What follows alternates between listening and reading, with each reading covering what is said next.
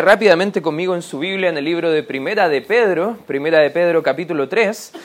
Y mientras que lo buscan, no sé si alguno ha conocido una persona muy fatalista, ¿ya? ¿A qué nos referimos con una persona fatalista? Una persona que siempre está viendo lo malo en todo, ¿ya? O de repente, no sé, uno va en la noche y ah, la persona fatalista va y dice, oh, cuidado, te pueden asaltar y te pueden acuchillar y te pueden matar y casi cada cosa que sale de la boca es algo para peor.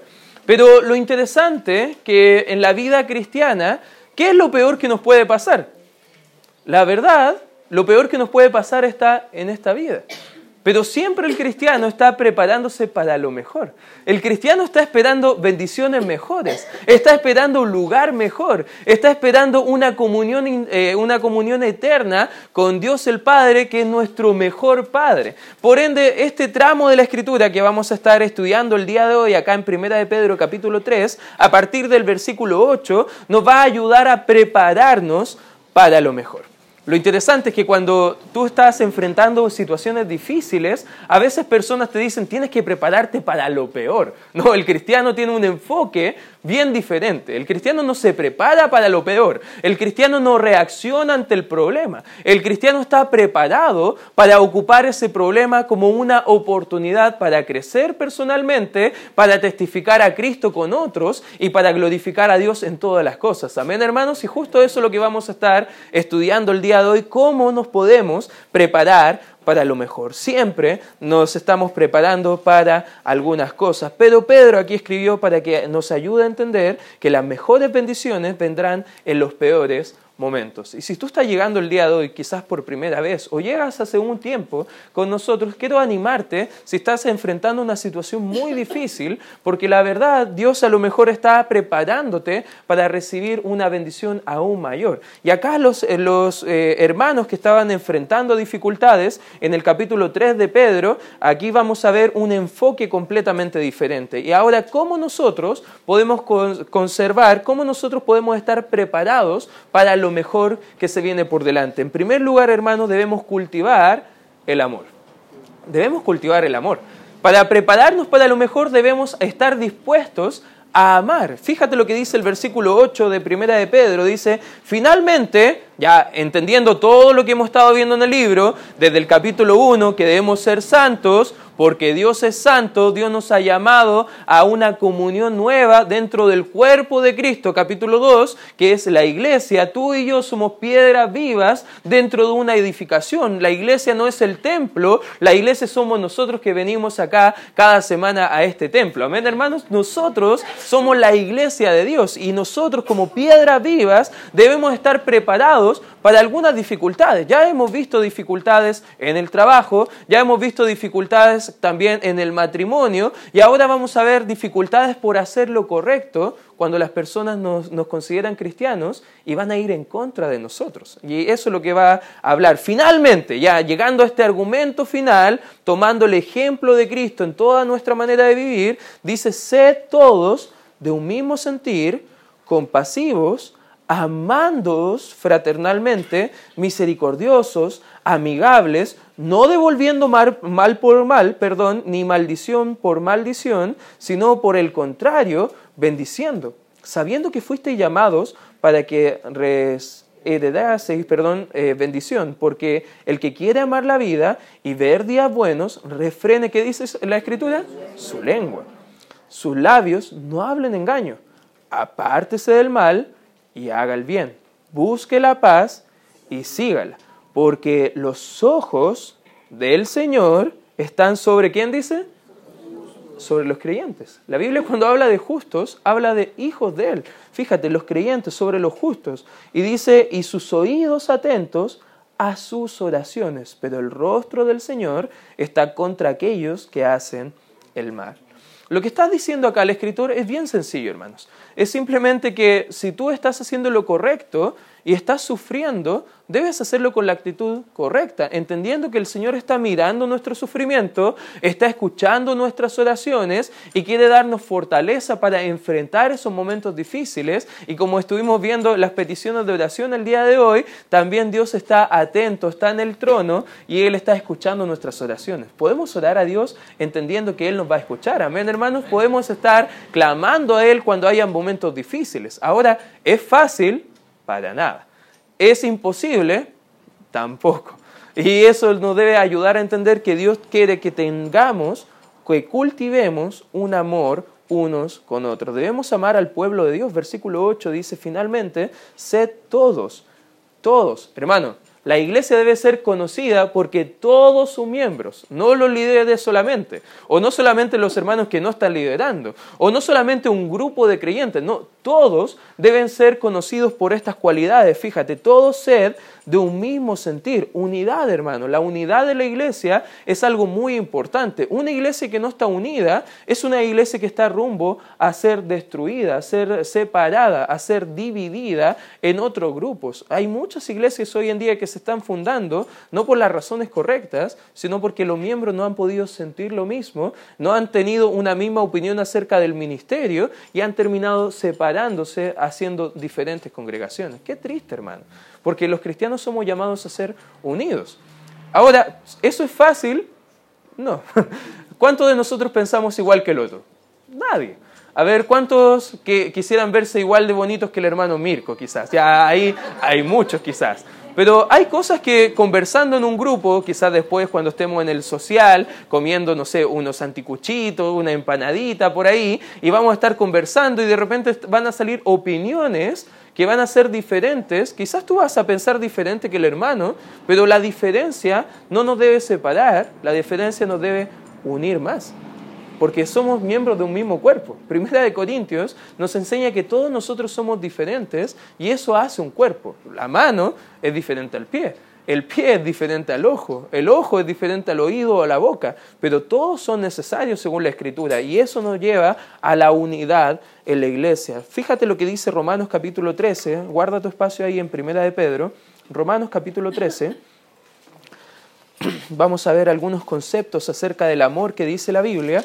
Y aquí en el libro de Romanos capítulo 13, justo está hablando de situaciones donde vamos a estar siendo enfrentados a cosas difíciles, principalmente por el gobierno. Y dice el versículo 8, no debáis a nadie nada, sino el amaros unos a otros, porque el que ama a su prójimo, que dice, ha, ha cumplido la ley.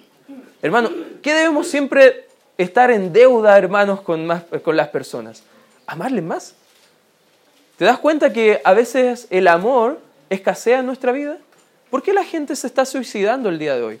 Por falta de amor, por sentirse solos, porque no hay gente que le acompañe.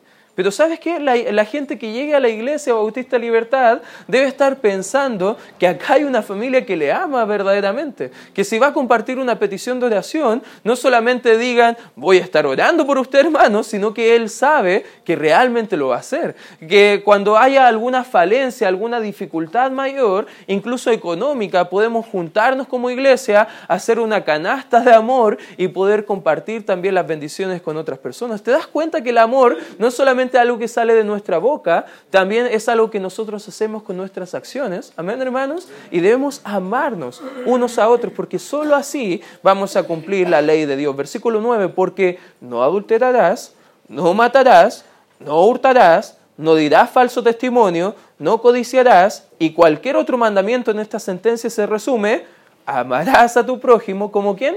Como a ti mismo. Versículo 10, el amor no hace mal al prójimo. Así que el cumplimiento de la ley, nuevamente dice, es el... Hermano, ¿quieres obedecer la Biblia? Comienza amando. Porque el amor va a ayudar a que puedas realmente obedecer la palabra del Señor, obedecer lo que Dios quiere para nosotros. El amor simplemente va a ser ese pegamento que va a mantener unida a la, iglesia, esa, goma de mascar que a lo mejor nos mantiene unidos a nosotros unos con otros, va a ser ese pegamento que nunca nos va a separar el amor. Si hay amor, hermano, hay perdón. Y si hay perdón, hay reconciliación. ¿Te das cuenta que el amor siempre va a ayudar a que la iglesia permanezca unida? Por eso lo que debemos cultivar, hermanos, en la iglesia debe ser siempre el amor. Debemos aprender a amar. Fíjate lo que dice Primera de Tesalonicenses. Primera de Tesalonicenses, Primera de Tesalonicenses, capítulo 4, versículo 9, nos va a ayudar a entender que sí podemos aprender a amar. Algunas personas, tristemente, andan en esta vida y dicen, yo no puedo amar. Si tú supieras todo lo que me han lastimado a mí, si tú supieras todo lo difícil que ha sido mi vida, si tú supieras todo lo que Dios ha hecho en mi contra, que en realidad no he podido disfrutar tantos días buenos porque casi siempre es como si tuviera una nube de encima de mi cabeza está lloviendo y, y relampagueando encima de mí. Bueno, eso, ese concepto de que no podemos aprender a amar es algo que no está en la Biblia. Fíjate lo que dice 1 de Tesalonicenses 4, versículo 9, dice, pero acerca del amor fraternal, justo lo que está hablando el, el apóstol Pedro, dice, del amor fraternal, no tenéis necesidad de que se os escriba, porque vosotros mismos habéis, ¿qué dice ahí? Aprendido. De Dios, que os améis unos a otros. Si te cuesta amar, hermano, mira la cruz.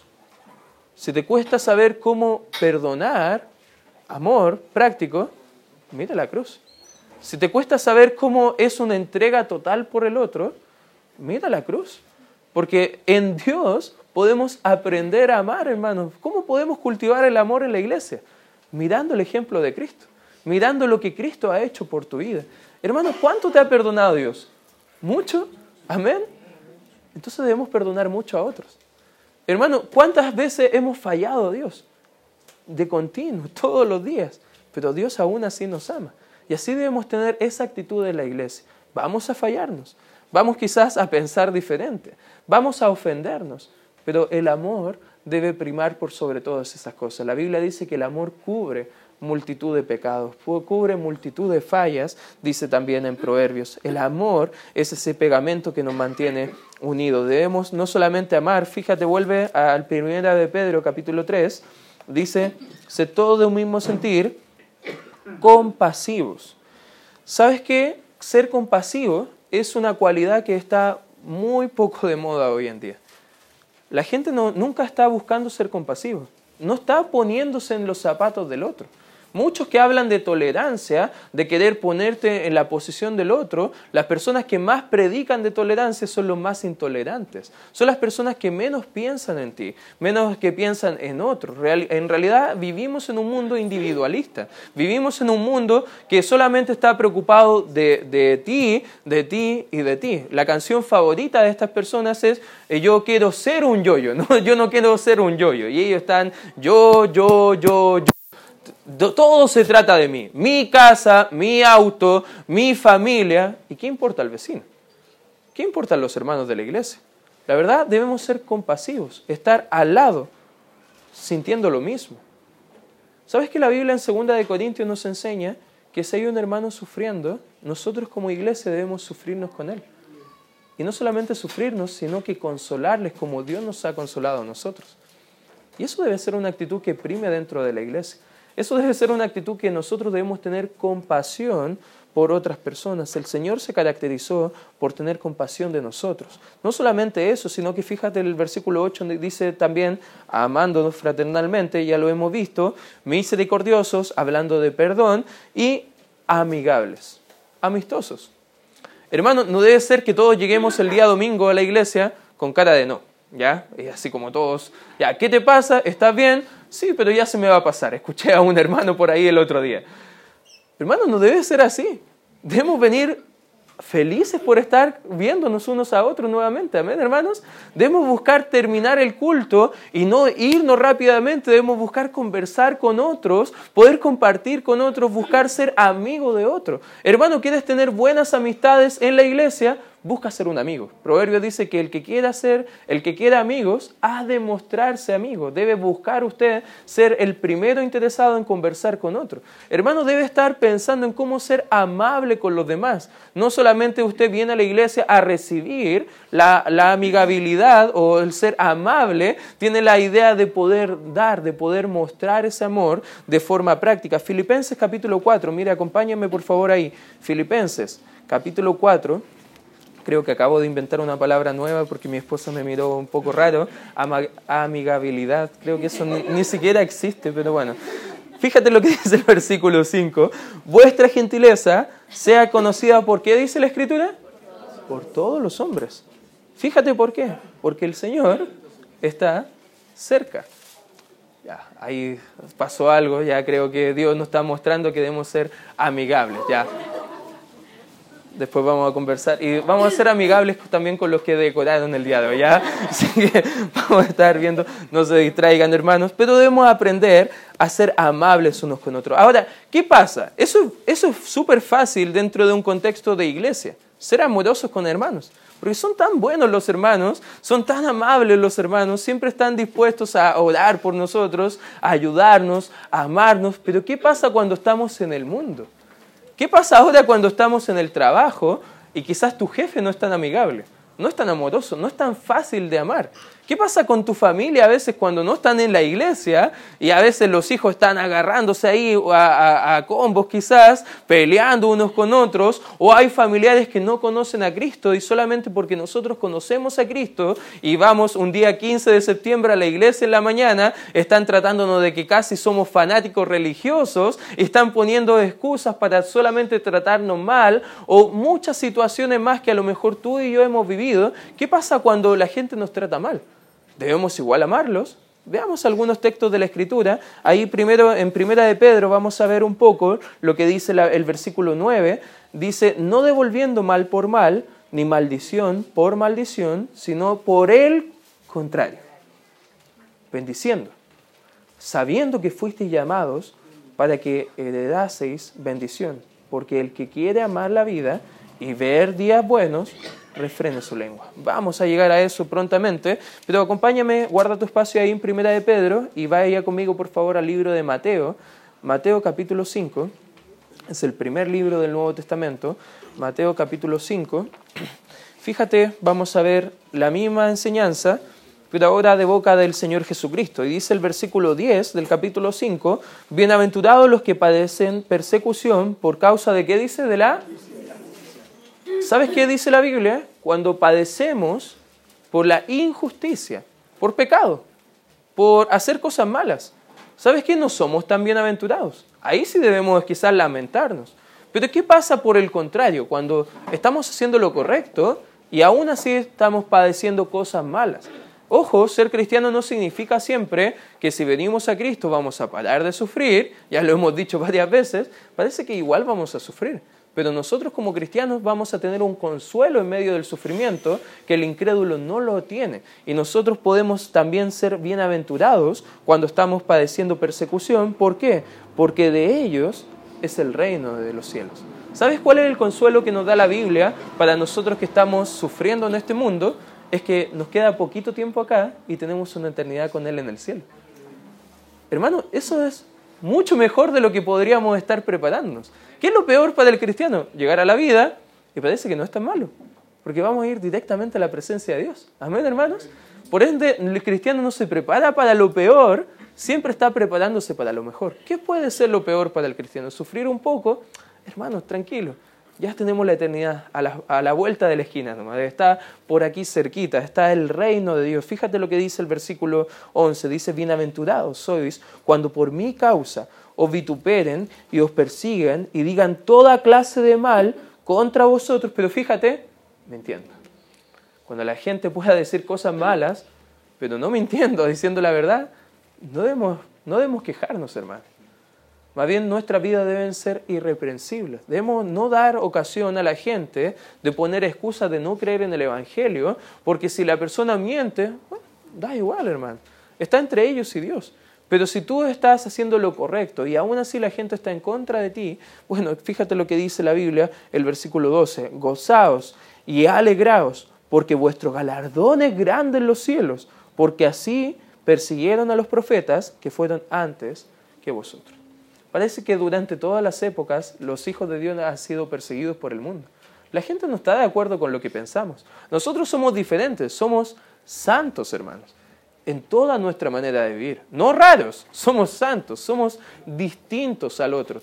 Ah, tenemos valores diferentes dados por la palabra de Dios, tenemos forma de llevar a cabo nuestras vidas diferentes dados por la palabra de Dios, tenemos una naturaleza diferente que es ser hijo de Dios. Hermanos, tenemos una eternidad diferente por la eternidad al lado de nuestro Padre Celestial. Ellos van a ir a sufrir por toda la eternidad en el infierno.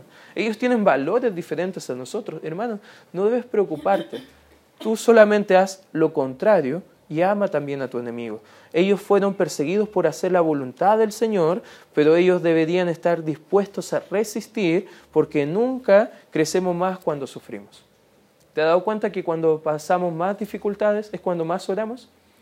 ¿Te has dado cuenta que cuando pasamos más dificultades, más buscamos a Dios y su palabra? ¿Más buscamos consejo? ¿Sabes que nunca vamos a crecer tanto como cuando estamos pasando dificultades? Tú y yo a lo mejor hemos pasado diferentes dificultades, pero ¿cuál ha sido la diferencia?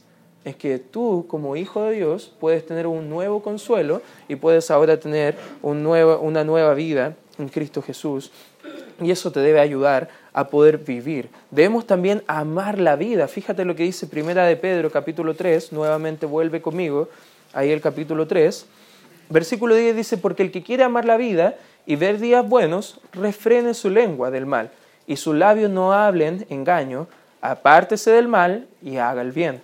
Busque la paz y sígala, porque los ojos del Señor están sobre los justos y sus oídos atentos a sus oraciones, pero el rostro del Señor está contra aquellos que hacen el mal. ¿Sabe qué? Si decide usted amar la vida, va a hacer algunas cosas. Sabemos que Dios tiene el control sobre todo. Amén, hermanos. Sabemos que Él es soberano. Sabemos que el Señor nos quiere ayudar a crecer. Por ende, nosotros no nos preparamos para lo peor, buscamos aprovechar las dificultades como una oportunidad para glorificar a Él, para compartir de Él y para poder trabajar también en nuestro carácter. ¿Sabes que Dios permite algunas cosas para sacar cosas de nuestra propia vida? ¿Cuánto de nosotros nos cuesta ser pacientes? Amén a mí me cuesta mucho, ¿ya? Yo voy a comida rápida y pido la orden ahí, pago en caja y ya estoy casi desesperado al minuto esperando que me entreguen pronto mi comida o meto la comida al, al, refrigerador, no, al, microondas, ya, muchas gracias hermano, y yo estoy casi esperando, ya, ¿por qué se demora tanto? ¿Por qué no, no está tan calentito? O sea, me cuesta mucho esperar, me cuesta mucho ser paciente. Pero a veces las pruebas también va a provocar paciencia en nosotros. Santiago capítulo 1 enseña eso. Y hay muchas cosas que nos van a ayudar a las pruebas, confiar más en Dios, poder eh, depender de su provisión si son pruebas económicas. Hay muchas cosas que podemos aprender para amar la vida. Primero, según el texto nos muestra en el versículo 10, que debemos refrenar nuestra lengua. En el libro de Santiago capítulo 3, por razón del tiempo no lo vamos a leer, nos enseña que ese pequeño músculo del cuerpo, órgano del cuerpo, no sé si un músculo, pero algo debe ser del cuerpo, ya yo no soy eh, biólogo, ya Samuel le podemos preguntar después para ver qué, qué, es la lengua, con más detalle le va a decir hasta el nombre científico de la lengua, ya, pero los que quieren amar la vida, controlen la lengua. ¿Se ha dado cuenta que a veces por nuestra lengua metemos la pata y tenemos consecuencias? ¿Cuántos han dicho una palabra que se ha arrepentido después? ¿Les ha pasado? Refrenar la lengua es un, principio que debemos aprender para amar la vida. A veces decimos cosas que nos arrepentimos. Muchos problemas, dijo una persona, que son causados por las palabras equivocadas, habladas con el espíritu equivocado en el momento menos pertinente. Lo interesante es que hay muchas formas de decir las cosas, pero no siempre sabemos con sabiduría decir las cosas en el momento indicado soy culpable de eso. no sé si tú has sido culpable, pero te has dado cuenta que si hubiésemos refrenado nuestra lengua, controlado nuestra lengua, sería muy diferente a algunas cosas. Incluso cuando estamos enfrentándonos a momentos difíciles, siendo frustrados o confrontados, debemos aprender a guardar silencio.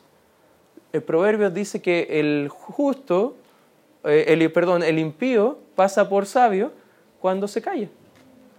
Algunos niños deben aprender eso. Amén, niños. A veces los padres quieren enseñar algo y los niños quieren hablar, ¿no? Así hablar y hablar y demostrar que saben un poco. Pero al final uno como adulto dice, ¿qué sabe él? No sabe absolutamente nada. Es casi un necio en ese aspecto porque no está entendiendo qué es la vida. Nuestra lengua puede ser para bendecir a otros o para maldecir a otros. Nuestra lengua puede edificar, nuestras palabras pueden ser de consuelo y ánimo, o nuestras palabras pueden eh, destruir o desanimar a personas. Santiago capítulo 3 es un buen libro si tú quieres y estás luchando con el tema de la lengua, que lo leas en casa, léelo en Santiago 3, pero fíjate lo que dice el Salmo 141. Salmo capítulo 141, acompáñame por favor ahí. El versículo 3 dice, pon guarda, aquí está orando el, el rey David, está orando a Dios y dice, pon guarda a mi boca, oh Jehová, guarda la puerta de mis labios.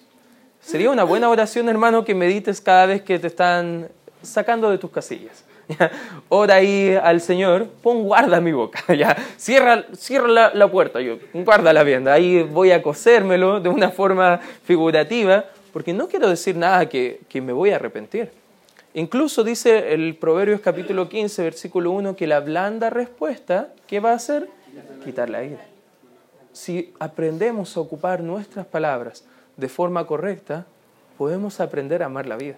Hay situaciones que son bien difíciles, que si tú respondes de la forma correcta, va a ayudarte a poder vivir de la forma correcta. Y eso es amar a la persona. Cuando respondemos a la persona, no devolviendo odio, no haciendo cosas incorrectas, sino que devolviendo palabras de amor incluso a las personas que nos van a perseguir. Debemos buscar la paz, también dice el texto. Fíjate lo que dice Mateo 5. Acompáñame por favor ahí. Mateo capítulo 5, hay algunos pasajes que son bien interesantes ahí. Mateo capítulo 5, versículo 9, Mateo capítulo 5, versículo 9 dice, bienaventurados los pacificadores, porque ellos serán llamados hijos de Dios. El Hijo de Dios no debe haber un conflicto y viene a solucionar el conflicto con una patada voladora o con hablar más fuerte, porque acá voy a mandar yo porque soy hijo de Dios. No, el hijo de Dios no actúa así.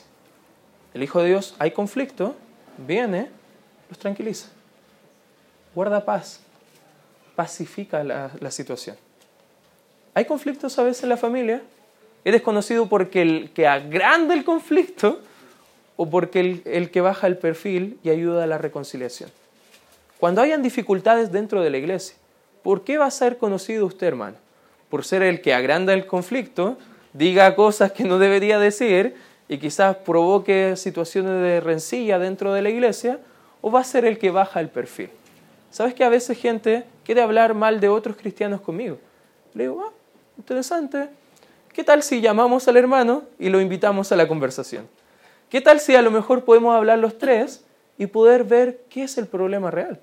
Porque si no, eso es chisme y el chisme es pecado. Y cuando tú escuchas algo de queja contra otro y no buscas solucionar pacificación, es solamente te haces parte del problema. Te haces parte de lo peor, no de lo mejor, hermano. Pero porque amamos, vamos a ser pacificadores. Amén, hermanos. Porque amamos, vamos a solucionar los conflictos de forma bíblica. Romanos capítulo 12, mira, acompáñame por favor ahí. Romanos capítulo 12. Romanos capítulo 12, versículo 18.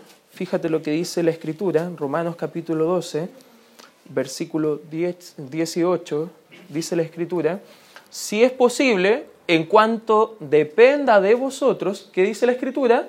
Estad en paz con todos los hombres. Hay situaciones que no dependen de nosotros.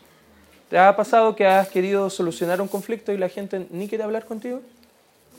Si depende de ti, busca la paz. Pero en cuanto no dependa de ti, ¿de quién depende? De Dios. Está entre ellos y Dios. Si depende de ti, reconcílialo. Busca la paz. Si no depende de ti, ora al Señor, porque Él puede darte la solución. Pero si depende de ti, busca estar en paz, no solamente con la familia, no solamente con la iglesia, con todos los hombres, con los vecinos pesados, con los compañeros eh, que incomodan en el trabajo, con el jefe mala onda, con la persona gruñona, con todos debemos estar en paz con todos. Amén, hermanos. Eso sonó redundante, pero no importa. Romanos capítulo 14, mira, acompáñame ahí un capítulo más allá, dos capítulos. Capítulo 14, versículo 19, dice la escritura, así que sigamos lo que contribuye a, ¿qué dice la escritura? A la y a la mutua edificación. Solamente por razón del tiempo vamos a dejar el estudio hablando del cultivar el amor, pero hermano, vamos a ver la próxima vez que nos juntemos dos principios más que nos pueden ayudar a prepararnos para lo mejor. Pero ya con esto deberíamos estar pensando ya, ¿cómo he hablado quizás en situaciones que no debería haber hablado? ¿Cómo he actuado quizás en vez de solucionar problemas? He estado destruyendo quizás a personas con mis dichos, con mis acciones. Pero ¿qué debe ser la actitud dentro de la iglesia? Cultivar el amor. Saluda al hermano. Sea amigable con el hermano. Si el hermano se equivoca, recuerde que usted también se va a equivocar. Busque reconciliar. Busque ser un pacificador. Busque contribuir a la unidad. Porque recuerda, el amor es el pegamento que mantiene unida a la iglesia. Y como iglesia necesitamos ser unidos porque tenemos una misión, hermanos, alcanzar el mundo con el Evangelio. Y si estamos separados, no lo podremos lograr. Por ende, hermano, deje las rencillas, quite de al lado eh, quizás lo que está estorbando la unidad en la iglesia. Y le animo, hermano, que ponga todas las manos a la obra, que podemos seguir preparándonos para lo mejor. Vamos a dar Gracias, Señor, por este tiempo estudiando tu palabra.